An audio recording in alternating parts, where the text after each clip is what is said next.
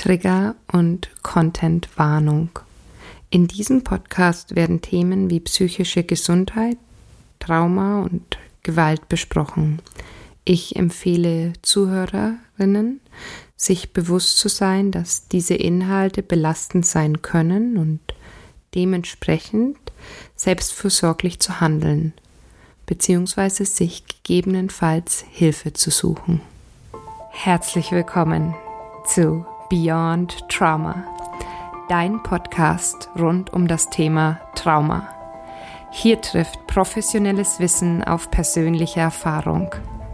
Ich nehme dich hiermit auf eine Reise in die Tiefe. Jedoch nicht nur in die Tiefe, sondern auch in die Weite. Über das hinaus, was du vielleicht bis jetzt über Trauma weißt. Ich bin Katharina Nicola Schmidt, klinische Psychologin, Achtsamkeits- und Yogalehrerin und Trauma Survivor.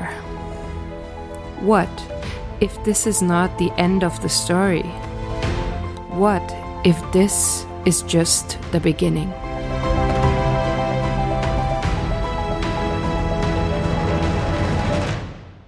Aloha!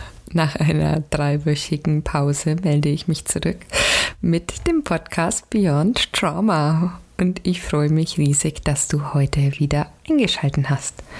Jetzt können wir tatsächlich so ein bisschen mehr Konsistenz auch hier in den Podcast bringen, da ich jetzt einfach wieder ähm, bis Weihnachten vor Ort bin und eben nicht mehr in den Urlaub fahre. Genau. Und wie du schon gehört hast, ich war zwei Wochen jetzt im schönen Maui auf Hawaii und ich muss sagen, dass die Zeit ganz besonders war und mir richtig gut getan hat. Und ja, ich gemerkt habe, wie schwer es mir tatsächlich fiel am Anfang wirklich abzuschalten, meinen Laptop zu Hause zu lassen und das Leben wieder einfach so auf mich zukommen zu lassen. Ist gar nicht so einfach, wenn man selbstständig ist und einfach ja auch viele Projekte hat, die einem Spaß machen wo man auch Lust drauf hat, stellt sich doch schnell mm, ja auch so, eine, so ein Gefühl von Verantwortung eben ein. Ähm, und da ist es manchmal echt gar nicht so leicht, sich rauszuziehen. In diesem Fall, mir fiel es gar nicht so leicht, mich rauszuziehen und zu mir selber zu sagen, es ist okay, es ist okay, eine Pause zu machen, es ist okay, in den Urlaub zu fahren, ähm, es ist okay, wirklich die Arbeit auch als Selbstständige mal daheim zu lassen. Ja, es ist eine wirkliche Übung und das ist mir zum Ende hin echt gut gelungen und dann war ich natürlich so, oh, ich will jetzt noch ein bisschen länger bleiben. Ähm, ja, jedoch war es vielmehr dieses kennenlernen auch nochmal, seitdem ich eben selbstständig bin und nicht mehr an der Uni bin und nicht mehr ähm, Heilpraktiker mache, ja, dieses Kennenlernen von ähm, dem Wechsel von Arbeiten und sich ja nach außen bringen und die Projekte vorantreiben und mit meinen Klientinnen arbeiten und dann zu sagen, oh, I let it all go for this very moment. Und einzutauchen in den Moment, in die Natur. Wir hatten unfassbar schöne Fahrt. Ähm, es gibt eine, eine Strecke, die heißt The Road to Hana. Also es ist die Straße, die nach Hana führt, einem Ort auf Maui. Und du fährst die ganze Zeit durch den Dschungel, Regenwalddschungel und das hat mich ganz tief berührt und hat mich auch nochmal so spirituell mir selbst näher gebracht und das Wasser und die Geräusche und die Vögel und war wirklich, wirklich, wirklich ganz, ganz traumhaft. Und ich habe gemerkt, wie mein Nervensystem ähm, zur Ruhe gekommen ist und ich so auch einfach ein wenig, ja, abschalten, wir sagen ja immer abschalten konnte. Es war vielmehr ein regulieren, vielmehr ein Regulieren des Nervensystems. Und das ist ja genau das, worum es auch immer wieder hier im Podcast geht. Wie gehen wir damit um, wenn wir vielleicht Trauma erlebt haben oder jemanden um uns haben, der Trauma erlebt hat? Und wir gehen ähm, mit der Person oder eben mit uns selber in den Urlaub. Ja, und wir haben eventuell eine gewisse Vorstellung, wie dieser Urlaub dann äh, zu sein hat, beziehungsweise abzulaufen hat. Und das ist fürs Nervensystem manchmal gar nicht so einfach für Personen, die Trauma erlebt haben, in den Urlaub einzutauchen. Denn wir erleben da zumeist ja sehr viel Neues. Wir gehen raus aus unserer Gewohnheit. Unser Nervensystem liebt Orientierung, unser Nervensystem liebt Gewohnheit auch, es liebt Sicherheit und die meisten Reisen gehen ja schon auch mit einer gewissen Form von Unsicherheit einher, ja. Klappt das alles? Ist die Unterkunft schön? Komme ich sicher an? Fühle ich mich wohl? Ist das Wetter nett? ETC, reicht mein Geld aus, ja? Und ähm, ja, so, so können Reisen eben ja auch einfach Unsicherheit ins Leben für den Moment erstmal bringen. Und wenn wir nicht genügend Kapazität und Tools haben, unser Nervensystem zu regulieren, beziehungsweise uns bewusst auch zu werden, dass das manchmal gar nicht so einfach für uns ist, dann ähm, ja, würde ich sagen, falls du das an dir beobachten kannst, ähm, melde dich, ähm, lass uns ein bisschen an den Tools arbeiten, an der Regulierung deines Nervensystems arbeiten. Denn ähm, ich möchte, dass du den Urlaub genießen kannst oder dass du den Zeitraum, wenn du wirklich zu dir sagst, ich würde jetzt gerne diesen Zeitraum nutzen, um mein Nervensystem ja wieder aufzuladen, ähm, in einen entspannten Zustand zu kommen, wirklich nutzen und das ist dir vielleicht im Urlaub dann nicht ganz möglich, weil einfach die inneren Schritte fehlen. Und dazu lade ich dich ein, ähm, dass du dir einfach mehr, mehr Ressourcen da noch drauf schaffst, um, um dich selbst zu unterstützen und dich da ernst zu nehmen. Und so muss ich sagen, genau das habe ich am Anfang auch gespürt bei der Reise, dass ich schon so drei bis vier Tage gebraucht habe, um den Effekt zu merken. Den Effekt zu merken, dass ich woanders bin, mich wieder sicher zu fühlen, wohl zu fühlen. Ähm, und in den zwei bis drei Tagen hat es schon auch gerumpelt. Ich habe gemerkt, ich bin irritiert, ich bin schneller gereizt. Ähm, hm, eine lustige Geschichte. Ich hatte dann an dem einen Tag auch ähm, äh, Seasickness. Ähm, na, You know what I mean, being sick on, on water. Ich, mir, fällt der, mir fällt der Begriff gerade nicht ein. Und ich habe dann tatsächlich mich mehrmals ähm, übers Kajak übergeben müssen. Ähm, und ich muss zu lachen, weil es einfach, ähm, das Wasser hat sich so viel bewegt und ich habe schon gemerkt, oh no, this is not good. Wo ich dann aber ins Wasser gesprungen bin und im Wasser geschwommen bin, war sofort wieder weg, was ziemlich cool war. Ähm, genau, aber wie gesagt, ähm, ja, wir erleben einfach so einiges im, im Urlaub, sei es Speisen, Temperaturen, ähm, andere Kulturen, das unser Nervensystem ähm, anstupsen kann und Menschen eben mit Trauma es nochmal mehr angestupst werden kann. Und genau, deswegen hat es bei mir so zwei bis drei, drei Tage gedauert, bis ich gemerkt habe, oh, this feels good. I'm, I'm getting there. Ich habe mich aber während den zwei bis drei Tagen auch echt ernst genommen und ich habe mit Freunden aus Deutschland gesprochen, ich habe meine Ressourcen genutzt, ja, habe mich ausgetauscht, ich habe mit meinem Partner drüber gesprochen, ich habe es mir selber so leicht wie möglich gemacht und habe gesagt, nee, also heute brauche ich nicht fünf verschiedene Sachen sehen. Das ist einfach zu viel für mein Nervensystem. Ich muss mich jetzt erstmal hier akklimatisieren, so nennen wir das ja auch manchmal.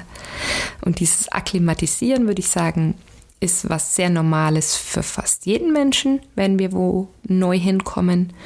Wie gesagt, jedoch mit Trauma, nimm dir ein bisschen mehr Zeit, gib dir ein bisschen mehr Zeit erlaube dir, dass es vielleicht einen Moment länger dauern darf. Okay. Und jetzt steigen wir ein in unser heutiges Thema, in den Nitty-Gritty. Wir gehen tief in die ähm, ja, Trauma. Mm, in das Traumawissen sozusagen hinein und beschäftigen uns heute mit der Diagnose PTBS, posttraumatische Belastungsstörung. Und das ist wirklich eine Diagnose, die du ähm, bekommen kannst, die sozusagen auf so einem, in Deutschland sind es ja diese rosafarbenen Zettel, bei manchen auch gelb. Nee, ich glaube Überweisungen sind gelb, egal. Du weißt schon, diese rosafarbenen Zettel, wo da manchmal auch die Diagnose draufsteht, beziehungsweise das, was dann auch häufig die Krankenkasse ähm, ja zu sehen bekommt, die Diagnose, die du bekommen hast. Und das ist die Diagnose, die ausdrückt, dass Trauma erlebt worden ist. Vorsicht jedoch. Wir haben es hier auch, es gibt auch die sogenannten Traumafolgestörungen.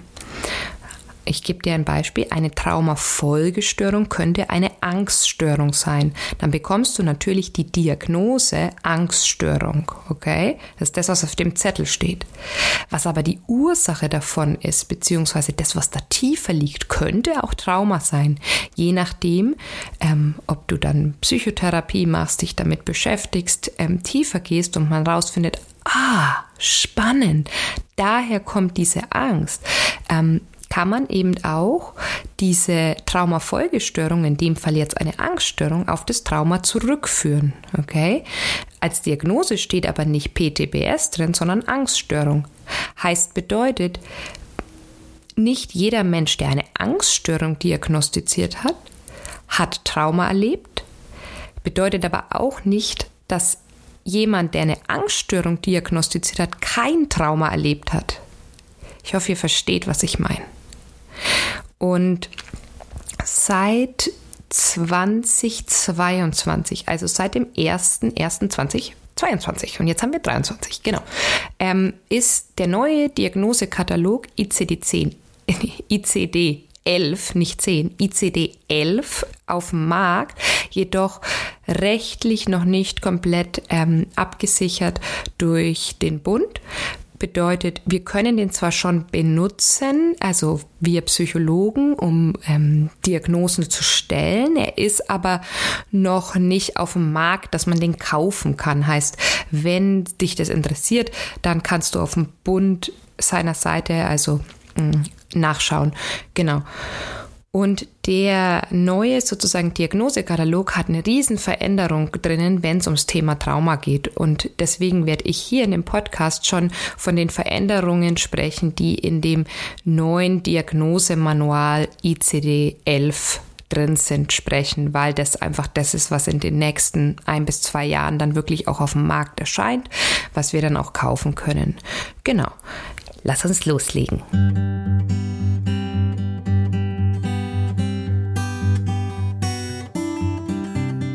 Damit es jetzt sozusagen nicht so langweilig wird und zu faktisch wird, werde ich die PTBS und wie wir dazu kommen, dass wir sie diagnostizieren, an ein paar Beispielen sozusagen erklären. Also, so eine posttraumatische Belastungsstörung kann sich entwickeln, wenn man einem extrem bedrohlichen oder entsetzlichen Ereignis oder einer Reihe von Ereignissen ausgesetzt war. Und das ist sozusagen etwas, was bei der Person, die eine PTBS hat, ganz typisch ist, ist, dass die etwas erlebt hat. Also zum Beispiel ähm, nehme ich jetzt mh, mm, einen Unfall, okay? Ein Unfall ist passiert im Januar und die Person zeigt entweder direkt danach oder drei Monate später, vier Monate später ähm, Symptome.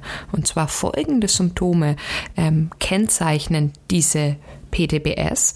Und zwar ist es das Wiedererleben des traumatischen Ereignisses.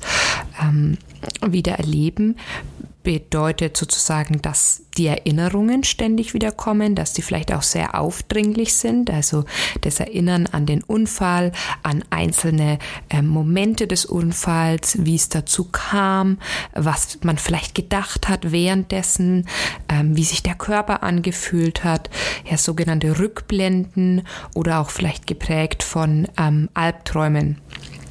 Und dieses Wiedererleben kann eben über mehrere Sinnesmodalitäten erfolgen.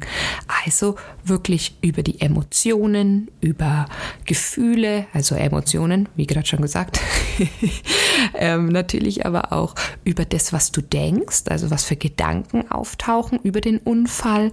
Ähm, dann anderes, eine andere äh, Modalität wäre sozusagen über den Körper, also dass man eventuell bestimmte ähm, Körperhaltungen vermehrt einnimmt.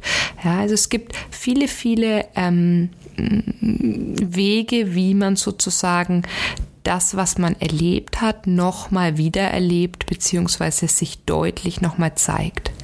Ähm, Ganz häufig sehen wir hier so überwältigende Emotionen, insbesondere Angst oder Entsetzen und auch natürlich starke körperliche Empfindungen.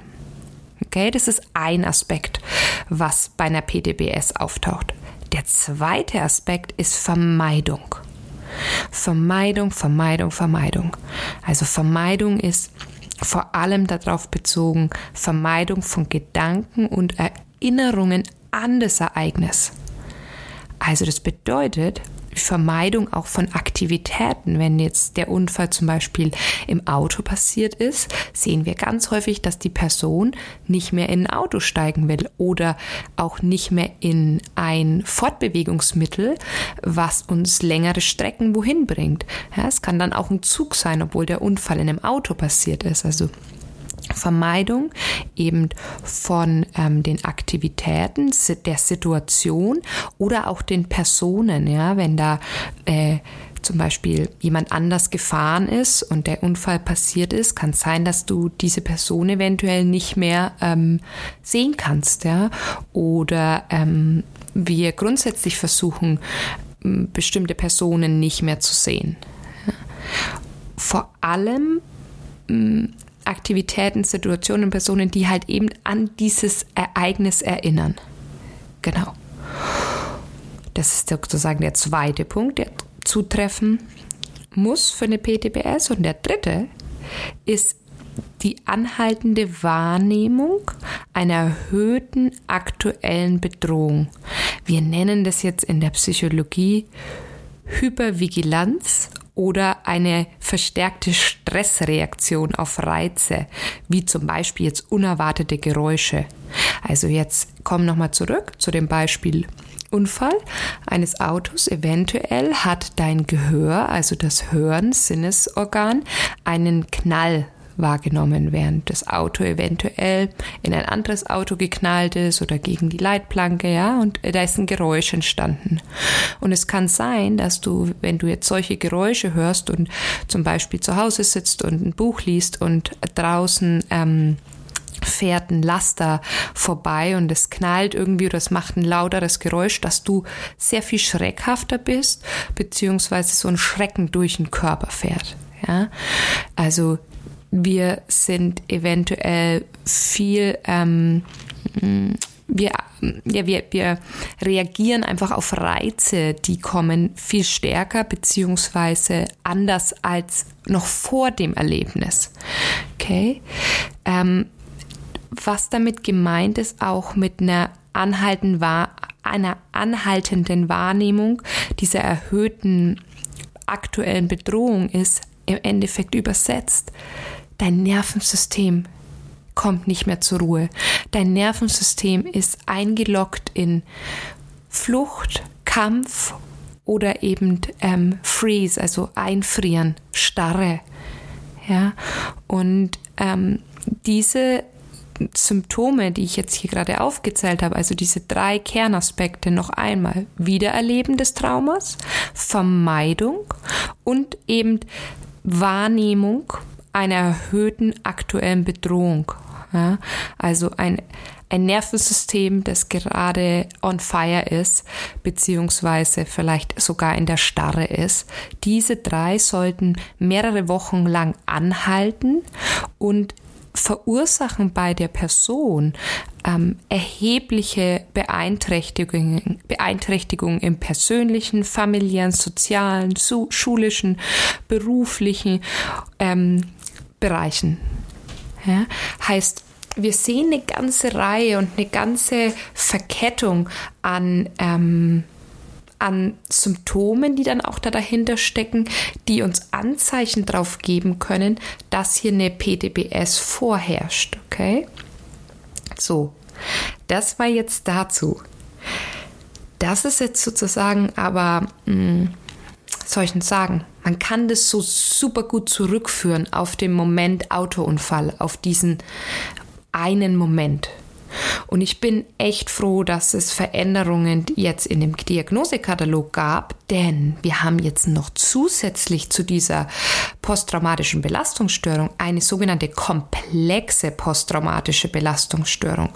Und die war auch echt bitter nötig und dringlichst nötig, denn ähm, wie wir ja in den letzten Episoden besprochen haben, also in Episode 2, gibt es ja auch die sogenannten Entwicklungstraumata. Ja? Das ist das, was ich euch versucht habe zu erklären mit dem, was ich erlebt habe, mit diesen immer wieder kleinen, anhaltenden ähm, Verletzungen, Wunden, also wie zum Beispiel durch Mobbing. Ja, da kann ich ja jetzt aber nicht sagen, dass es an dem einen Tag passiert und daraufhin haben sich meine Symptome entwickelt, wie jetzt bei der PTBS, was ich jetzt euch gerade erklärt habe. Das ist viel mehr auf ein Schocktrauma bezogen. Ja, was machen denn die ganzen Menschen, beziehungsweise wie behandeln wir denn die ganzen Menschen, die ein Entwicklungstrauma eventuell erlebt haben? Und da kommt jetzt sozusagen in diesem Gott sei Dank umgeschriebenen jetzt ICD-11 die komplexe posttraumatische Belastungsstörung mit rein. Schauen wir uns die einmal am Beispiel an.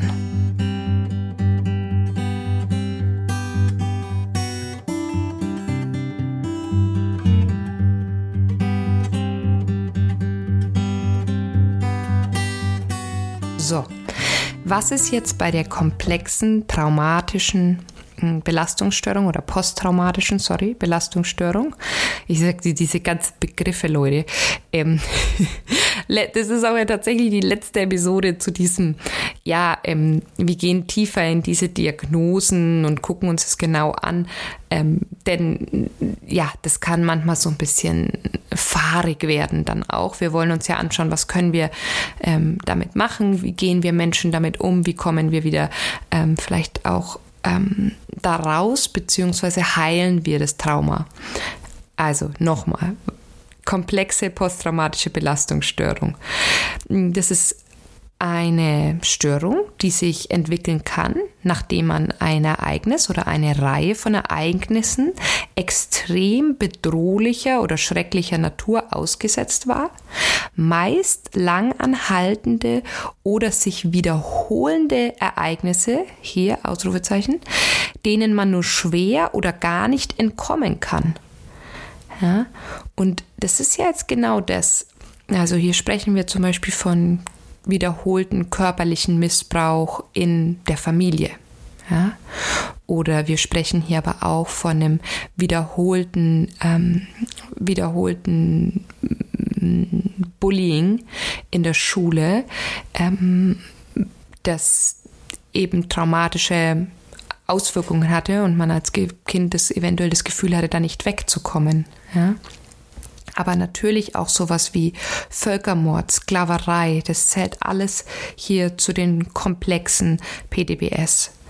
Ja, und alle drei Kategorien, die ich gerade schon erwähnt habe, bei der PTBS ohne Komplex, äh, müssen zutreffen, aber darüber hinaus kommen jetzt noch Probleme der Effektregulierung. Das bedeutet Probleme dabei, das, was man sozusagen fühlt und wie man damit umgeht. Also es kann bedeuten, dass man auf einmal richtig wütend wird und diese Wut nicht zu, zurückhalten kann und in einem bestimmten Kontext einfach ähm, die Wut laufen lässt und sich eventuell so verhält, dass es schwierig ist für die Menschen um einen rum damit oder mit einem überhaupt noch zurechtzukommen. Ja, so ein Beispiel. Dann das zweite sind diese Überzeugungen über die eigene Person, ähm, dass man sich selbst als vermindert, besiegt, wertlos wahrnimmt und es ist häufig begleitet von Scham, Schuld, Versagensgefühlen im Zusammenhang eben mit diesem traumatischen Ereignis. Also, wenn wir jetzt zum Beispiel von sexuellen Missbrauch sprechen, ja, kann es sein, dass wir ähm, schämen uns zum Beispiel vor unserem eigenen Körper oder dass wir uns schuldig fühlen, ähm, dass wir daran schuld sind, dass uns das passiert ist. Ja? Das sind zum Beispiel Dinge, die wir ganz, ganz häufig bei komplexen PDBS sehen. Scham, Schuldgefühle und tiefe Versagensgefühle. Und das Dritte ist die Schwierigkeit, ähm, Beziehungen aufrechtzuerhalten und sich anderen nahe zu fühlen. Und wenn du die jetzt alle zusammenzählst, das führt natürlich zu erheblichen bis schweren Beeinträchtigungen in persönlichen, wie der familiären, sozialen, schulischen, beruflichen äh, Bereichen. Ja, und so sozusagen sortieren wir das ein. Das Wichtige jetzt hier bei den Komplexen ist, dass das eben auch noch Jahre später diese Symptome auftauchen können. Und das war davor in dem Diagnosekatalog nicht gegeben und deswegen wurden viele Sachen nicht richtig diagnostiziert. Deswegen ganz, ganz wichtig, das irgendwie auch wahrzunehmen. Okay, schauen wir uns doch jetzt mal die Symptome an, die Menschen so mitbringen, die Trauma erlebt haben, sich vielleicht auch über das Trauma gar nicht so bewusst sind, ähm, dass sie es erlebt haben. Manche sind sich darüber sehr bewusst, andere sind sich nicht darüber bewusst. Jedoch kommen die Menschen meistens mit eben ähnlichen Symptomen. Wir haben jetzt schon mal uns angeschaut, was es braucht, um es zu diagnostizieren. Jetzt gucken wir aber mal, was sozusagen passiert, wenn jemand bei mir anruft oder sich meldet und sagt, hey, ich glaube, ähm, ich ich habe irgendwie was mit Trauma zu tun.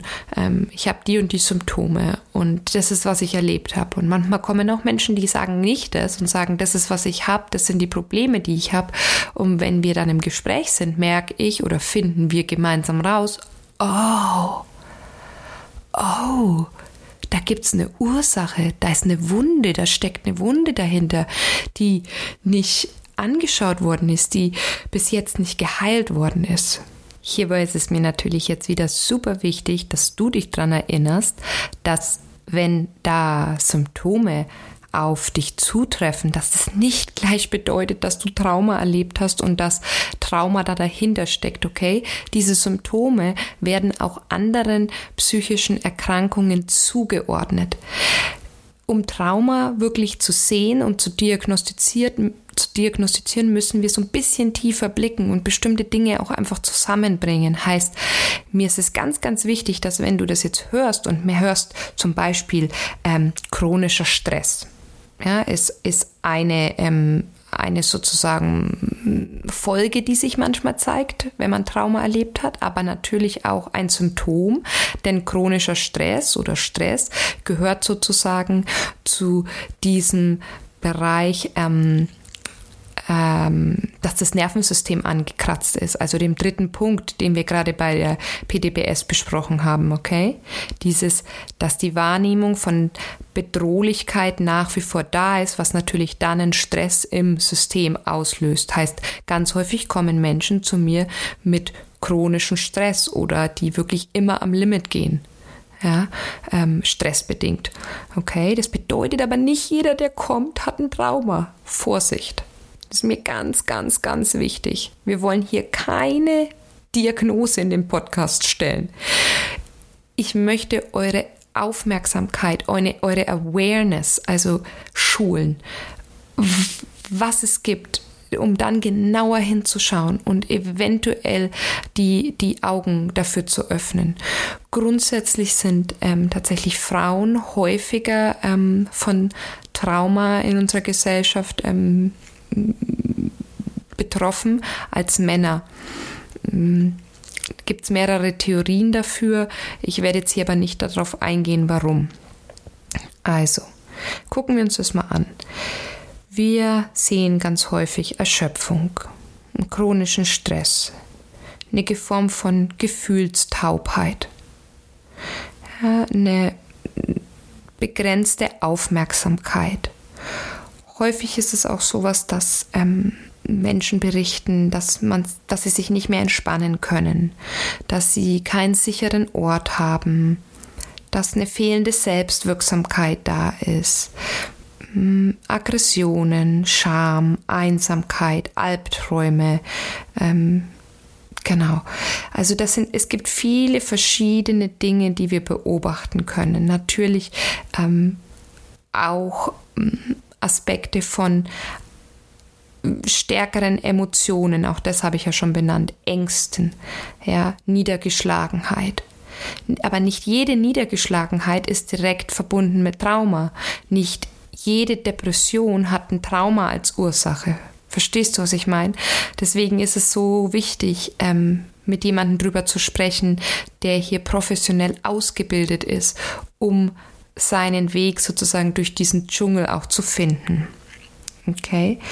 Und als Traumafolgestörungen beschreiben wir Psychologinnen zum Beispiel eine Angststörung, eine Depression. Das kann sozusagen die Folge sein auf das Trauma. Das habe ich vorhin schon versucht zu äh, beschreiben. Und da gibt es eben ein paar, die häufiger vorkommen, wenn Trauma die Ursache ist. Eine Essstörung kann die Ursache Trauma haben, aber die Störung, die wir eigentlich sehen, ist das Essen. Also ist die Essstörung, okay? Aber drunter liegt eventuell ein Trauma, das nicht erkannt worden ist. Burnout, verschiedensten Süchte, ja, Abhängigkeiten. Hm, wir sehen auch sowas wie hm, Impulskontrollstörungen häufiger. Also das sind so die, die wir als Folgestörungen ja häufig sehen und wir dann eben genau hinschauen müssen, wie kam es dazu, warum, weshalb, was bringt der Mensch mit. Und deswegen finde ich so extrem wichtig, dass wir Therapeutinnen sowohl als auch Personen, die vielleicht diesen Podcast jetzt hören, informiert sind, dass es eben mehrere Wege gibt, wie man zu der Störung gekommen ist, in dem Fall jetzt zu der Angst oder der Depression. Ja, und Trauma kann ein möglicher Grund, ein Weg sozusagen sein, eine Ursache. Es kann, gibt aber auch noch tausende von anderen ähm, Möglichkeiten, wie wir dort gelandet sind. Nur weil wir halt hier über Trauma sprechen, will ich euch das natürlich nicht vorenthalten. Es ist aber wichtig, weil manchmal wird es nicht gesehen, wird es nicht in Erwägung gezogen, dass da eventuell ein Trauma dahinter liegt und dass das nur ist, wie es sich zeigt. Okay? Und warum ich das so deutlich mache, ist natürlich, weil es mir genau so passiert ist. Ja, weil ich das Gefühl habe, ich bin jahrelang, oder nicht das Gefühl habe, ja, ich bin jahrelang zur Psychotherapie gerannt, ja, mit den Symptomen von Ängsten, von Stress, von einem nicht regulierten Nervensystem, mit 8, 17, 18, 19 hatte ich ein Reizdarmsyndrom. Ja, du siehst schon, der Darm hängt auch ganz stark damit zusammen. Da werden, gehe ich aber jetzt nicht drauf ein. Okay viele Jahre in die Psychotherapie gerannt worden und auf was bin ich behandelt worden? Ich bin behandelt worden auf eine Angststörung. Ich bin behandelt worden auf eine akute Belastungsstörung. Ich bin behandelt worden auf ähm, mm, Aspekte von ähm, einer Panikstörung. Ich bin behandelt worden auf eine ähm, äh, Hypochondrie, also äh, hypochondrische Störung, ja, ähm, äh, auf sämtliches, okay? Und ich habe so lange gebraucht, beziehungsweise es hat so lange in mir gebraucht, bis ich in diese Thematik hier tiefer eingestiegen bin, um zu erkennen, oh my God, I don't have any of these. Ich habe nicht eine dieser Symptome, sondern das sind die Folgestörungen. Das sind die Folgestörungen von dem, was ich erlebt habe, von dem Trauma, das ich erlebt habe. Und anstatt mit dem Trauma zu arbeiten, mit der Verletzung, die in mir stattgefunden hat, mit der Wunde, die die kleine Katharina erlebt hat, habe ich jahrelang mit den Symptomen gearbeitet. Ja, und heute bin ich an dem Punkt, wo ich sage, wenn die Symptome kommen, also in dem Fall, don't get me wrong, the symptoms are still knocking at my door, also die Symptome klopfen immer noch an. Es ist nicht so, dass ich geheilt bin und keine Ängste mehr verspüre, keine Niedergeschlagenheit, ähm, voll belastbar immer bin, mein Nervensystem maximal reguliert ist jedes Mal. Quatsch, Quatsch, Quatsch, Quatsch. Jedoch wenn die Symptome anklopfen, dann beginne ich nicht mehr die Symptome zu behandeln, sodass die Symptome wieder weggehen. Also dass ich keine Angst mehr spüre oder dass ich einfach weniger Stress habe oder dass ich mein Arbeitspensum reduziere, sondern ich gehe dahin, wo sozusagen die Wunde entstanden ist und beginne mich wieder um die Wunde zu kümmern. Ja, sag zu mir selber, okay, du weißt, was du erlebt hast, schau mal da gerade hin, was wird denn da gerade gebraucht? Und es ist ein ganz anderer Ansatz, weil ich in einer ganz anderen Tiefe arbeite. Bedeutet nicht, dass die Symptomreduzierung und das, die Behandlung von Symptomen nicht wichtig ist und sinnvoll ist. Nur wenn sich unser Therapie- und Gesundheitssystem nur darauf fokussiert, dann, dann arbeiten wir und klären wir nicht die Tiefe der Dinge. Wir klären nicht, was hätte die kleine Katharina gebraucht? Was hätte mein System als ähm, Neunjährige gebraucht, als mit mir so umgegangen wäre? Das sind die interessanten Fragen und das sind die Fragen, die in mir tatsächlich sehr viel Heilung ähm, dann auch ausgelöst haben und gebracht haben. Okay? Heißt, Natürlich ist das Symptom, was ich habe, starke Ängste oder auch das Gefühl von Schuld oder das Gefühl von Scham oder das Gefühl von mit mir ist was falsch, ich bin nicht richtig. Ja, es ist nicht nur ein Gefühl, sondern es ist ein Glaubenssatz über den über Glaubenssätze und vor allem auch traumatische Glaubenssätze, die sich übers Trauma gebildet haben, ist zum Beispiel auch sowas wie ich kann nicht. Ich kann nicht. Ich bin dazu nicht in der Lage ja, wie wir mit denen umgehen können, beziehungsweise warum die überhaupt aufgetaucht sind und was es vielleicht braucht, um die aufzulösen. Ja, solche Dinge zeigen sich und mittlerweile habe ich eher den Ansatz von, es ist okay, dass ihr da seid, ihr habt eure Berechtigung, ihr wollt mir was zeigen, was ist es gerade, was ihr mir zeigen wollt. Ich bringe sie sozusagen nach Hause. Ich bringe den Schmerz und die Wunde, die ich erlebt habe, immer wieder nach Hause. Heißt, ich klebe auch auf die kleinste Stelle, die noch blutet oder auf die kleinste Stelle, die doch noch nicht ganz verheilt ist, immer wieder ein Pflaster, tu Salbe drauf und wenn das wieder geheilt ist, dann ähm, kümmere ich mich um das Narbengewebe. Heißt, die Narbe, die dann bleibt, wenn die Wunde geschlossen ist, die wird, so wie es für mich, auf mich ja bis jetzt wirkt, Leben lang, ihr Leben lang sozusagen ein bisschen mehr Aufmerksamkeit von mir brauchen. Und ich ermutige häufig meine Klientinnen und in dem Fall dann auch mich selber dazu, damit in die Akzeptanz zu kommen, zu sagen, es ist in Ordnung, ich habe das erlebt und es ist okay, dass ich da einfach ein bisschen mehr Pflege, ein bisschen mehr Heilung brauche als an anderen Stellen.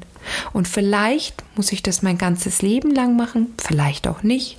Meine Beobachtung jetzt nach zehn Jahren damit ist, ähm, es braucht immer ein bisschen Pflege. Ja, ich kann es nicht einfach vernachlässigen. Ähm, es tut mir nicht gut, muss ich ganz ehrlich sagen. Wenn ich die, die Narbe sozusagen vernachlässige, ähm, ja, tut mir das nicht gut.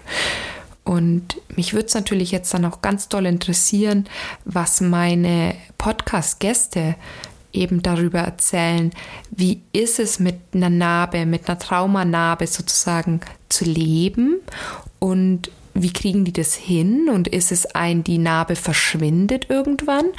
Oder ist es, die Narbe bleibt und es braucht kontinuierlich immer mal wieder Pflege.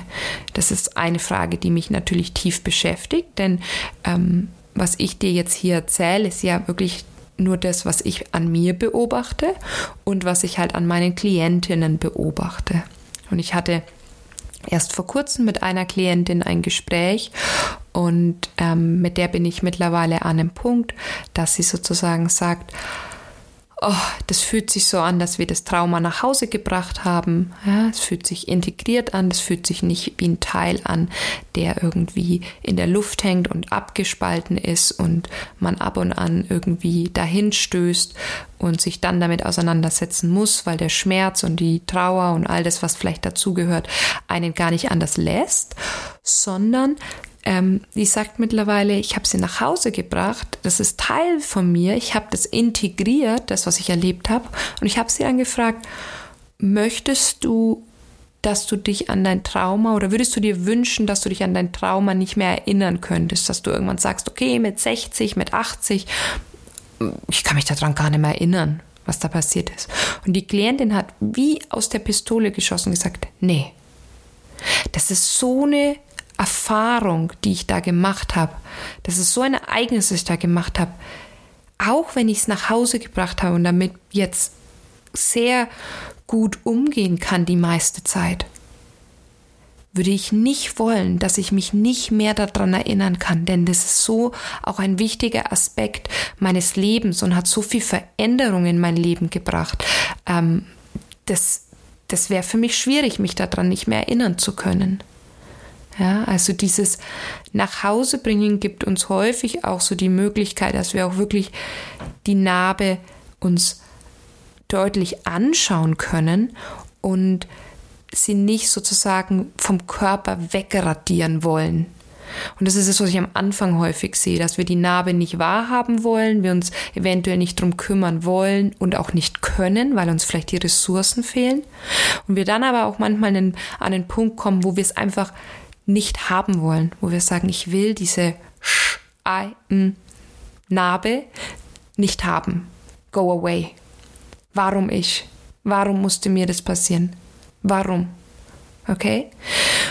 Und mit gewissen Tools, mit gewisser Arbeit kommen wir eventuell an den Punkt von viel mehr Ruhe, einem nach Hause bringen, ein Integrieren dessen, was passiert ist Ressourcen aufbauen, Heilung, Regulierung des Nervensystems, dass wir vielleicht an einem Tag, an einem schönen, sonnigen Tag sagen können, es ist in Ordnung, dass die Narbe da ist.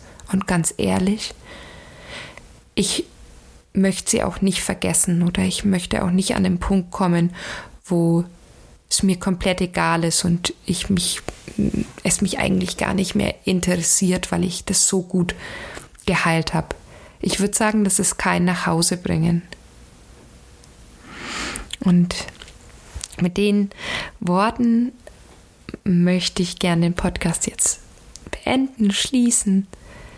Ich wünsche mir einfach, dass wir gemeinsam das, was wir erlebt haben, nach Hause bringen und zwar in uns nach Hause bringen. Denn alles, was wir vermeiden, weghaben wollen, wegschieben, aber es etwas ist, was eben unser Leben ja, was wir ja gelebt haben. Ja, wir haben ja das Trauma gelebt, ist meines Erachtens nicht der Weg, um wieder in den Frieden, in ein balanciertes Nervensystem zu kommen es braucht sozusagen dieses Nachhausebringen. Das ist sozusagen mein Ausdruck ähm, für eine ganze Reihe an innerer Arbeit, die natürlich durch bei diesem Nachhausekommen passiert. Weil in den meisten Fällen treffe ich Klientinnen, wo das Trauma außerhalb sozusagen wie in so einer Blase hängt. Ja, oder das Trauma sozusagen nicht irgendwie Teil von ihnen ist, jedoch auch nicht richtig Teil von ihnen, weil diesen Teil wollen wir nicht haben. Der ist zu schmerzhaft, der ist zu viel.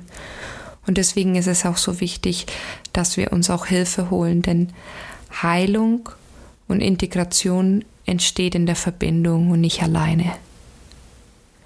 Hab einen wunderbaren Tag. Ich lade dich ein, den Podcast zu teilen, Feedback zu geben, kommentieren unter dem Podcast, sodass mehr Menschen über Trauma lernen. Natürlich nur, wenn dieser Podcast und der Inhalt mit dir in Resonanz gegangen sind. Ich bin sehr froh, dass du da warst und ich hoffe, dass du etwas für dich und für die Menschen, die du liebst und um dich rum sind, mitnehmen konntest. Editing Matthew Wilson, genauso wie die Gitarrenmusik. In diesem Sinne kann ich nur sagen, have a great day.